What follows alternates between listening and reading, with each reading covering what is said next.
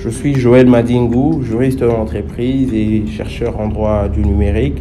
Pour moi, les podcasts est un mode de diffusion sur Internet des fichiers audio qui sont téléchargés à l'aide des logiciels spécifiques afin d'être transférés et lus sur euh, un baladeur numérique. C'est une technologie qui fait, euh, n'est-ce pas, bon vent sous d'autres cieux, car moi personnellement, euh, le podcast me permet de faire participer mon audience autour de mes recherches en droit numérique. Et je crois que c'est également euh, un avantage pour euh, les professionnels, les entreprises, également les pasteurs, pour faire participer, n'est-ce pas, euh, leur audience autour de leurs recherches, autour de leurs activités, autour de ce qu'ils font de manière quotidienne sur cette plateforme qui est le podcast.